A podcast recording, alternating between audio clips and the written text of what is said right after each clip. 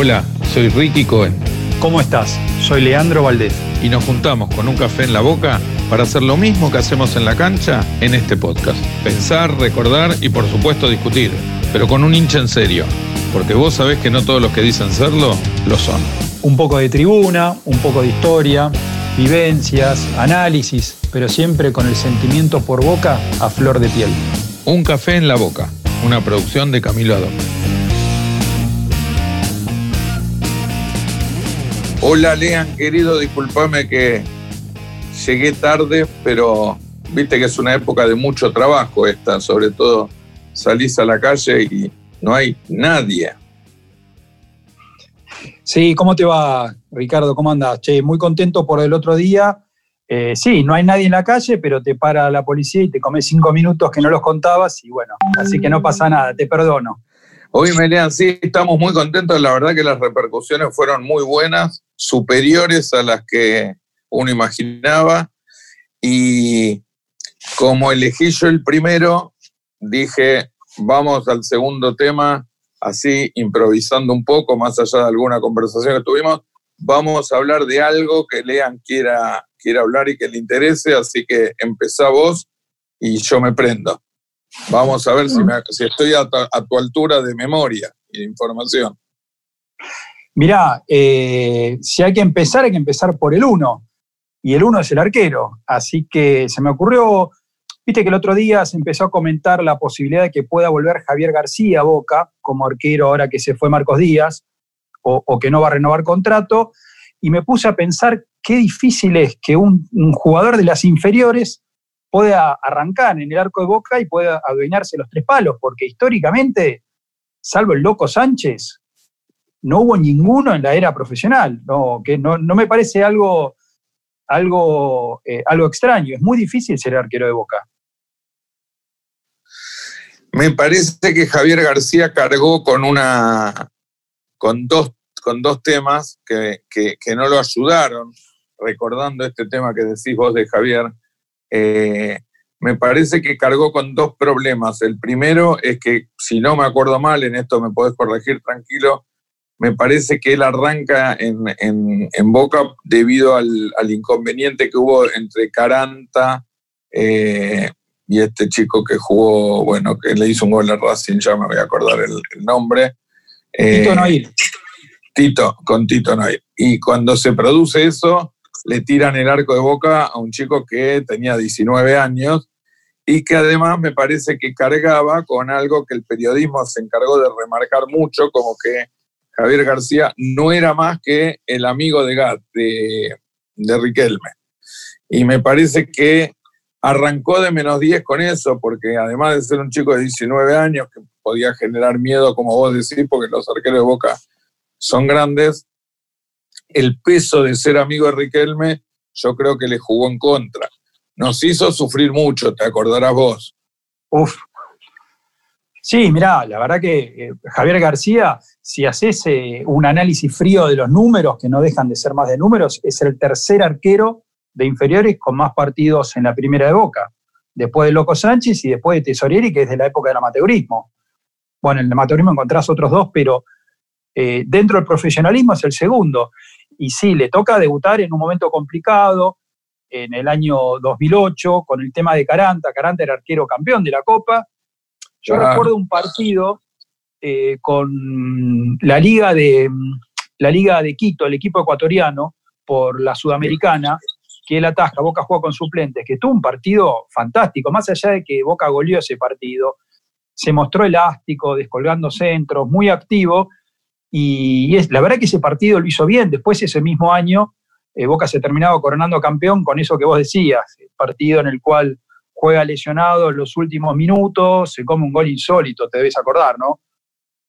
Me acuerdo porque además estábamos en la cancha de Racing exactamente a la altura del área donde viene un centro y vos ves totalmente tranquilo. Supongo que como todos los hinchas, uno empieza a ver la jugada otro equipo, le empieza, se empieza a dar cuenta que se genera el peligro. Y este fue uno de los pocos goles en donde cuando se levanta el centro, no hay ninguna duda que Javier García va a agarrar la pelota porque lo ves a Javier García que sale y de pronto aparece el cabezazo de Lázaro por delante.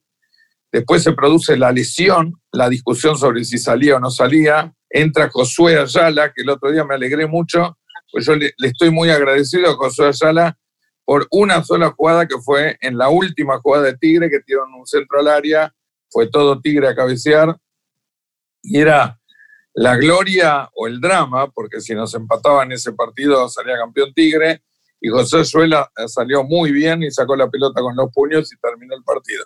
Ayer o antes de ayer leí que fue a, Rosario Central, así que me alegro que haga, que haga una buena carrera.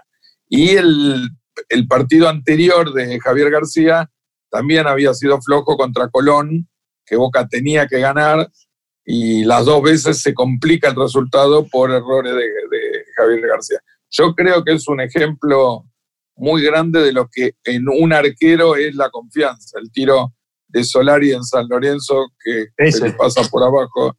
Son tres, cuatro partidos que me parece que lo agarraron con una racha de muy, muy falta de confianza. La hinchada al arquero le remarca mucho cuando no le tiene confianza, me, pero coincido con vos que después yo lo vi en otros equipos y me parece que es un muy buen arquero. Sí, lo que, lo que estaba pensando de Javier García, la verdad que le tocó atajar en un momento complicado de Boca, que se nos venía a escapar la Copa Libertadores del 2008 eh, por un error del arquero, que fue un error de Migliore. Eh, Boca sale campeón, se lesiona él, se lesiona él, mucho, hay mucho mental, ¿no? Mucho mental, como decías vos, los goles de Colón, que Boca ganaba 3 a 0 cómodo y casi nos empata en el partido, el gol de San Lorenzo de Solari que se le escapa por abajo, en todos los casos me tocó verlo en la cancha. Y después cuando vuelve, vuelve en el 2010 y 2011, que la verdad que desde lo deportivo fueron años malos para Boca. Boca, a ver, qué sé yo, jugó con River el día de los goles de Medel, en, en su parte buena hay un montón, pero era un momento complicado. Y, y, como, como arquero, él demostró sus condiciones atajando muchos años en la primera de Tigre. No es el primer caso de un pibe de Boca que Boca no, no tiene tiempo, o no rinde, o no se lo espera y después triunfa, qué sé yo. Más para los de tu edad, Vidallé, arquero de las inferiores de Boca, que es el que le saca el puesto al Loco Sánchez, termina siendo campeón de la Copa Libertadores con Argentinos Juniors, si, es, si no está entre los tres arqueros más importantes de la historia del bicho, pega en el poste. O Perazzi, que no sé, debe tener 300 partidos en Lanús, también de las inferiores de Boca. Wilfredo Caballero, que atajó en el Manchester City, atajó en un mundial. En Boca no pudo jugar porque estaba. Wilfredo, Wilfredo Caballero me da la impresión que después él se va de Boca por esa enfermedad que tuvo, pero casi que te diría que fue de los que más se podían ir afirmando. Y después me acordaba, porque como vos me nombrás la cancha, me parece que recién hablábamos antes de, encontrarnos y, yo te decía que cada partido, cada arquero para mí tiene además como una especie de recuerdo de situación. Me acuerdo de un arquero que seguramente vos no solo te acordarás de él, sino también del partido que te voy a nombrar, eh, de Genaro. El Torito. Parecía un buen arquero y hay un partido que jugamos en, el Torito Genaro, que jugamos en la cancha de River con el último Toto Lorenzo, con el que ya había venido. Yo me fui todavía en, la, todavía en la cancha de River se podía ir a la Belgrano, a la platea Belgrano. Este, y yo por un par de situaciones particulares venía muy mal de ánimo, venía mal, venía con quilombo, había un familiar que estaba muy mal de salud, etc. Eh, y dije, voy a la cancha, la cancha, no sé si a vos te pasa, pero la cancha es el único lugar en donde si las cosas salen medianamente bien, vos podés desenchufarte de tu realidad externa y... 100%. Te cambia el ánimo esas dos horas, después tal vez volvés y te encontrás de vuelta con el paquete de muerto en el placar, pero y Boca se pone 2 a 0 con goles de la chancha Rinaldi, jugador que a mí además me encantaba, me encantaba. este, empieza el partido, te debes acordar que Palma erra un penal a los tres minutos. me lo acuerdo todo, me lo acuerdo todo. Y después Genaro se, empata y se pierde el partido solo, con tres centros que sale mal. Sí, y después queda parado. El gol de Palma va para el otro lado, caminando, así, sí. Encima Palma agarró el penal y lo erra Comas al final para Boca, que era penal y terminaba. El, trágico final de ese partido era que, faltando dos minutos, Comas, que lo tenía de hijo a Pumpido, le dan el penal a Boca y no lo puede errar nunca, lo erra, y fue ese partido, ese partido, y el Boca Newells en la cancha de Boca contra, contra el Newell de Bielsa, fueron las dos veces que yo me fui llorando de una cancha, las únicas dos veces. Me pude haber ido triste, etc. Pero ese partido con River, que no definía nada, pero era, estábamos 2-0 arriba y se nos da vuelta y el partido con Newell, donde erran los penales Pico, Graciani, etcétera, fueron las dos únicas veces que, me fui llorando de la cancha. No sé si a vos te tocó irte llorando de la cancha alguna vez. De, tristeza, sí, sí. Yo, la verdad, eh, es que tendría que contar porque yo soy de, llanto fácil para la emoción, desde lo positivo y lo negativo. O sea, lloré por el gol, apenas hizo el gol Tevez con gimnasia, me puse a llorar. Y es un llanto lindo. Y, me puse a llorar ahí. Quizás River ganaba y ese llanto me lo tenía que guardar vos sabés dónde, pero nadie me quita lo bailado. el llanto abrazado con mis hijos y faltaba no sé cuántos minutos para terminar el partido de Boca y también faltaban las noticias de Tucumán. Pero bueno, el fútbol genera esas emociones de, eh, como decís vos, vos vas al partido y si hay un ataque extraterrestre a 10 cuadras de la cancha, no te importa, ¿no? Estás ahí adentro. Hubo partidos, yo me acuerdo uno y, eh, con Independiente, el día que salimos campeones, eh, hubo un corte de luz generalizado en todo el país y yo nunca me enteré. Y estaba en la cancha Independiente que parimos 4 a 0.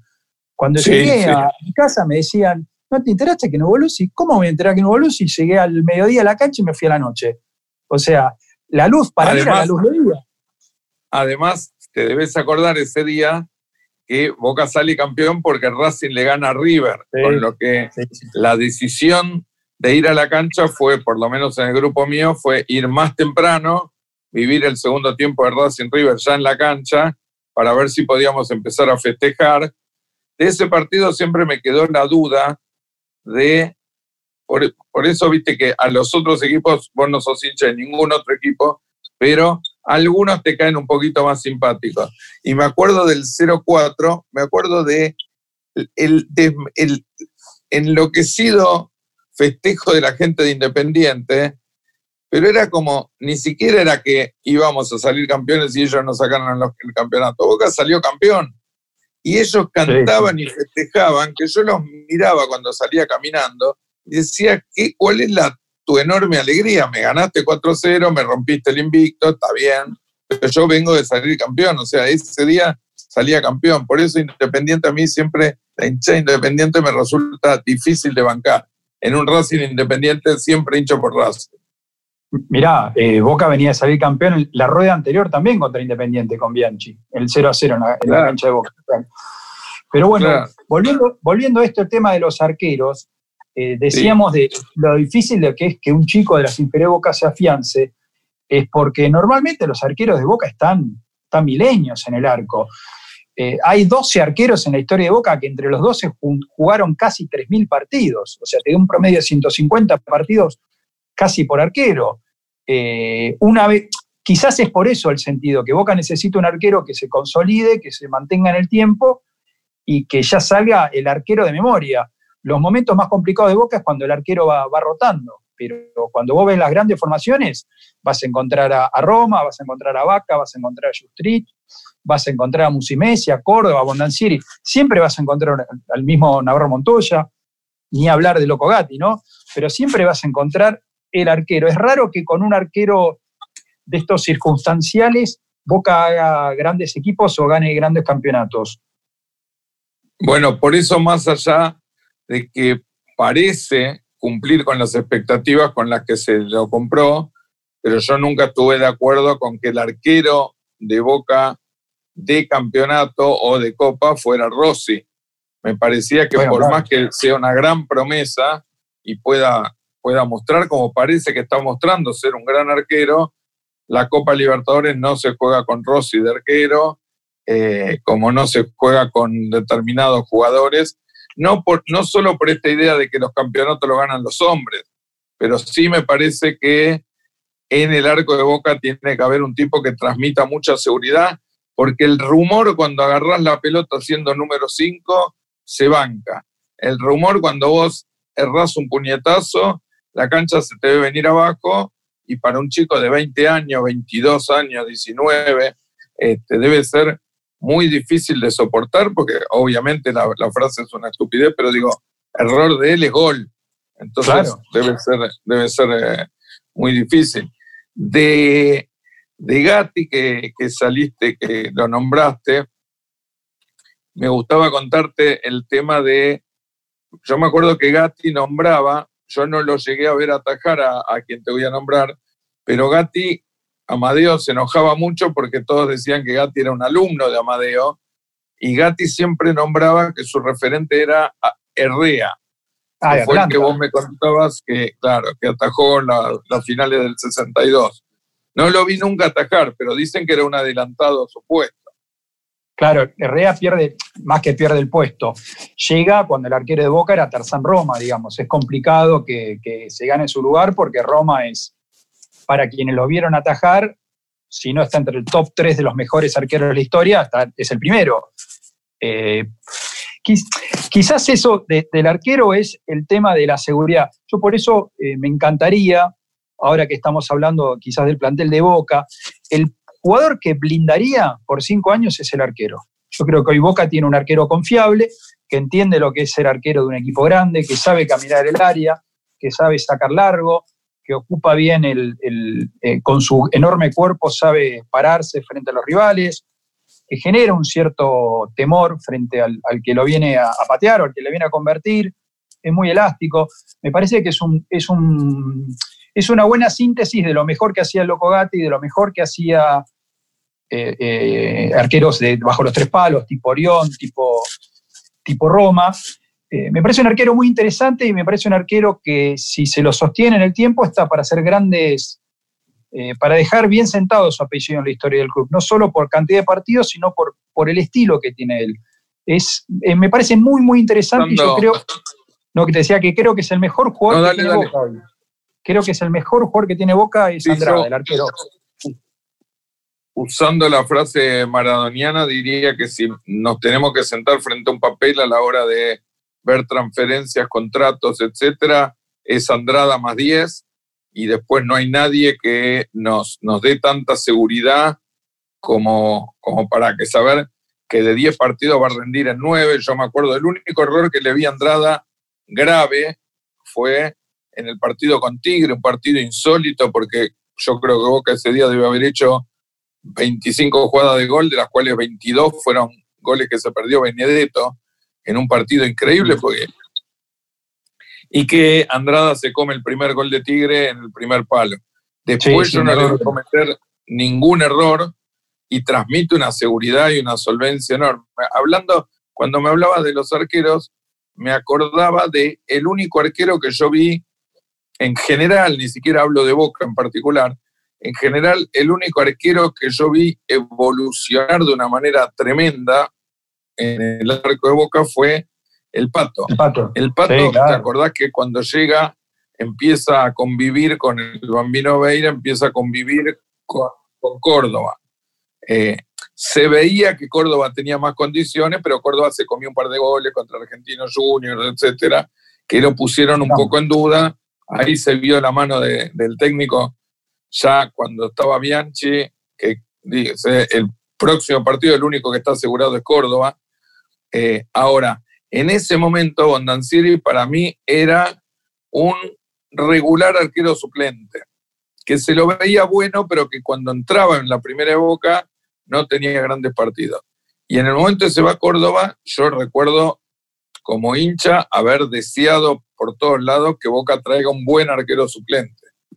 Y el Pato no solo que empieza a agrandarse y a jugar bien, sino que, por ejemplo, empieza a sacar con el pie Mira, Leandro, yo tuve la suerte por trabajo de cubrir el Mundial 2006. Entonces nosotros teníamos que llegar mucho tiempo antes a la cancha y en algún momento teníamos que ver eh, que salían los arqueros, el típico precalentamiento de los arqueros.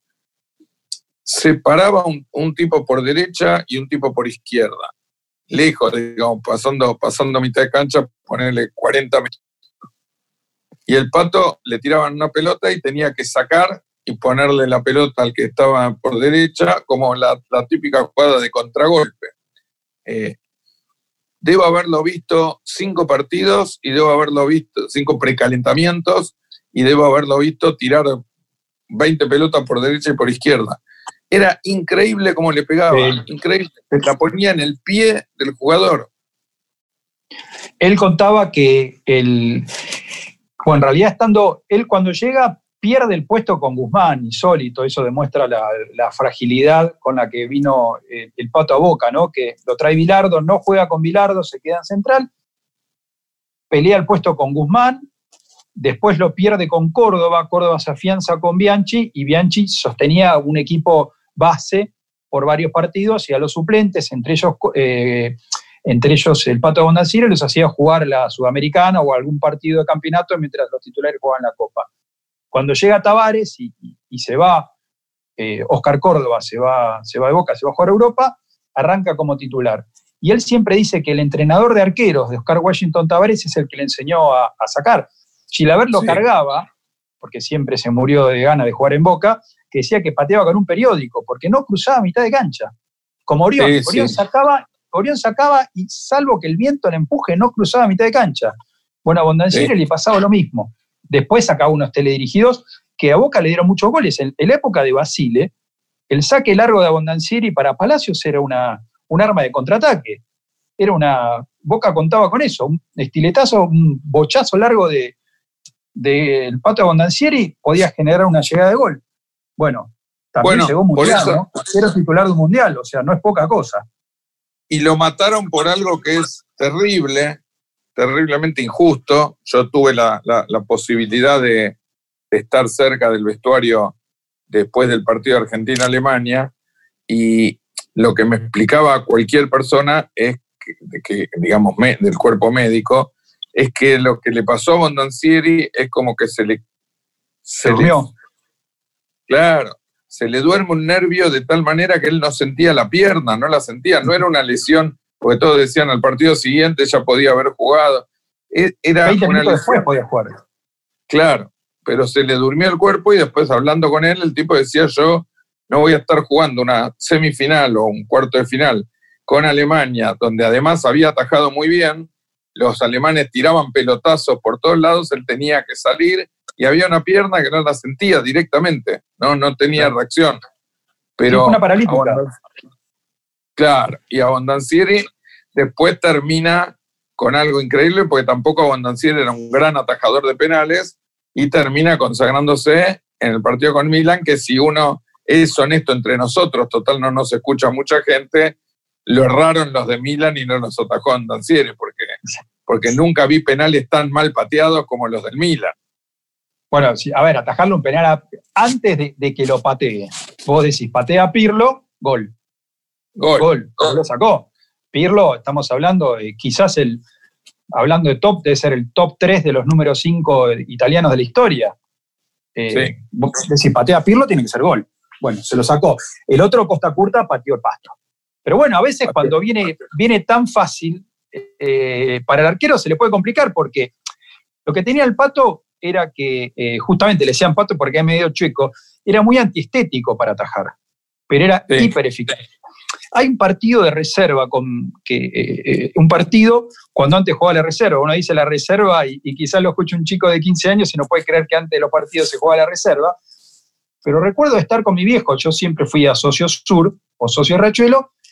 No, no me preguntes con quién, ni me preguntes bajo qué circunstancias, pero es un centro pasado, cabecea el, el, el rival, y Abondancieri que estaba en cerca de casi en mitad del vuela y la saca abajo a la ratonera, como se dice, pegadita al poste.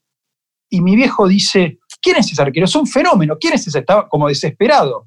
Y empezó a gritar, ¿quién es ese arquero? ¿Quién es ese arquero? Le digo, es Abondancieri, el que, que vino de Central. No, pero es un fenómeno, vos viste. Bueno, me hizo acordar, la reacción de mi viejo fue la misma que tuve yo cuando lo vi a Oscar Córdoba en cancha de Vélez con Platense, eh, estaba en la popular más cercana a la, General Paz, ese día Boca le dieron las dos populares, sí.